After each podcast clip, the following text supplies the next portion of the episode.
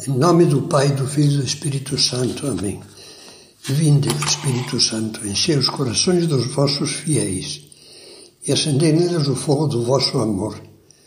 Enviai o vosso Espírito e tudo será criado e renovareis a face da terra. Terminávamos a meditação anterior falando de duas condições para ir descobrindo as insondáveis riquezas de Cristo. A primeira era purificar-nos, limpar o nosso coração. Você já se viu nesses espelhos de parques de diversões que desfiguram a imagem, alongando-a, alargando-a, entortando-a? O nosso coração é como um espelho.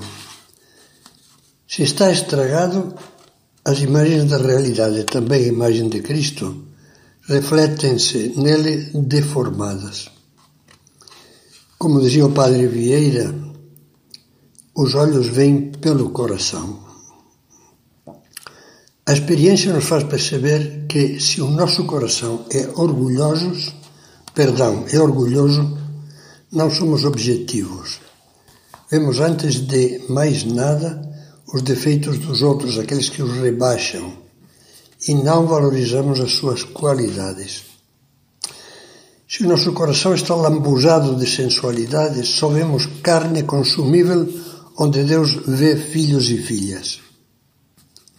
Se o nosso coração é preguiçoso, agiganta as dificuldades para justificar o descumprimento dos deveres. Se o coração é tomado por vícios e hábitos egoístas, a doutrina moral vê-se como uma opressão. E é mesmo. O amor é uma opressão do egoísmo, uma superação do egoísmo. Essas deformações, ou seja, nossos vícios e pecados, deturpam o nosso conhecimento de Cristo e nos impedem de encontrá-lo. O coração deste povo, lemos no Evangelho, como as palavras que Jesus dizia citando Isaías, o coração deste povo se endureceu, taparam os seus ouvidos e fecharam, fecharam os seus olhos. E Jesus fala com tristeza dos corações manchados. Todo aquele que comete o pecado diz é escravo do pecado. Está amarrado, acorrentado a si mesmo e ao inimigo. Enquanto não reconhecemos humildemente as nossas infidelidades e não nos esforçamos com a ajuda da graça para purificar o nosso coração, ficamos prisioneiros numa masmorra escura. O coração, líamos acima, num ponto de caminho, se purifica com a humildade e a penitência. Primeiro, com o humilde reconhecimento das nossas faltas, especialmente daquelas que nos cegam mais, quer dizer, aquelas às quais estamos mais apegados e que estamos menos dispostos a mudar. Isso é difícil, sem dúvida, mas todos podemos viver a experiência feliz do publicano, que batendo no peito discretamente num canto do templo suplicava: Deus, tem piedade de mim, que sou pecador. E o Senhor o acolheu. Ele voltou para casa justificado Todos somos convidados a receber de Deus o abraço do perdão e a chuva de beijos e dons que o filho pródigo recebeu do pai quando voltou, voltou arrependido para casa. Pai, dizia, pequei contra o céu e contra ti. E o pai, façamos uma festa, porque este meu filho estava morto e reviveu. Tinha-se perdido e foi achado. Para alcançarmos essa feliz experiência, o melhor caminho é, primeiro, habituar-nos a fazer todas as noites um exame de consciência sobre o dia que passou. E depois de agradecer as coisas boas do dia, pedir sinceramente perdão a Deus pelas faltas cometidas e formular um propósito concreto de lutar contra elas com a ajuda da graça.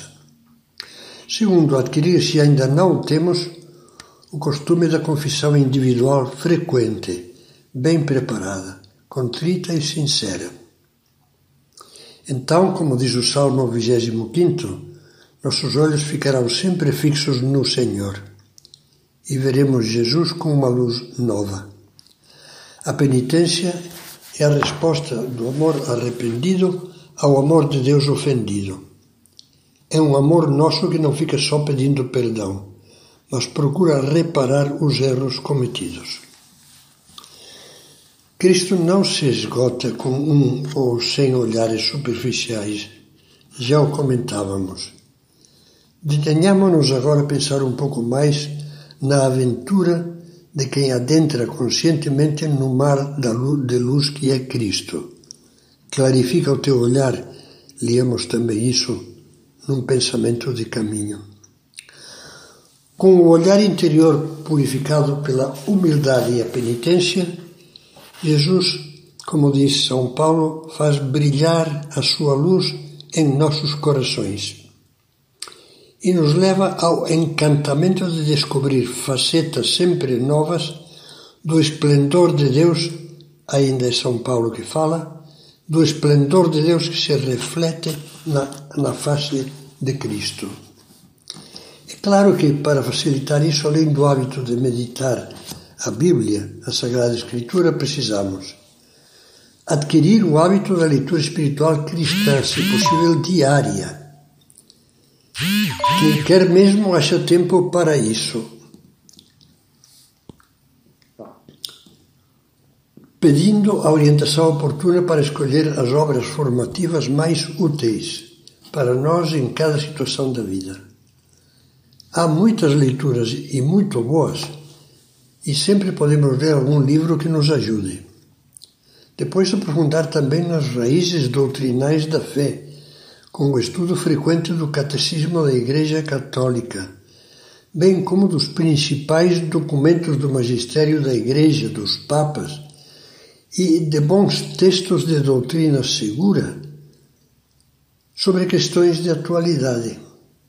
Cada vez mais, graças a Deus, podemos encontrar cursos, áudios e leituras católicas muito valiosas, muito proveitosas na internet.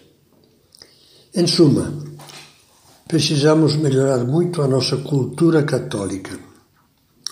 Você sabe qual é o sinal mais claro de que o coração se vai clarificando? A alegria das descobertas. O entusiasmo de descobrirmos, dentro do tesouro da verdade, verdade cristã, riquezas nunca antes imaginadas, respostas luminosas, ideias cativantes verdades que ainda não compreendíamos. É como dizem alguns a alegria de descobrir novos Mediterrâneos.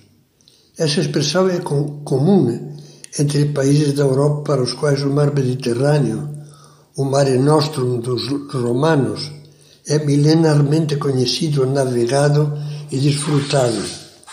Descobrir um novo Mediterrâneo significa, por isso, encontrar inesperadamente pelo sopro do Espírito Santo, um significado inédito, fantástico, em algo que já conhecíamos talvez de cor, que até já tínhamos comentado e ensinado, mas um novo Mediterrâneo no velho mar Mediterrâneo. É o Espírito Santo que leva as almas fiéis a desfrutarem dessas descobertas. Assim, assim aconteceu muitas vezes, por exemplo, com São José Maria que recebia a graça de tirar água fresca espiritual de poços que pareciam já exauridos.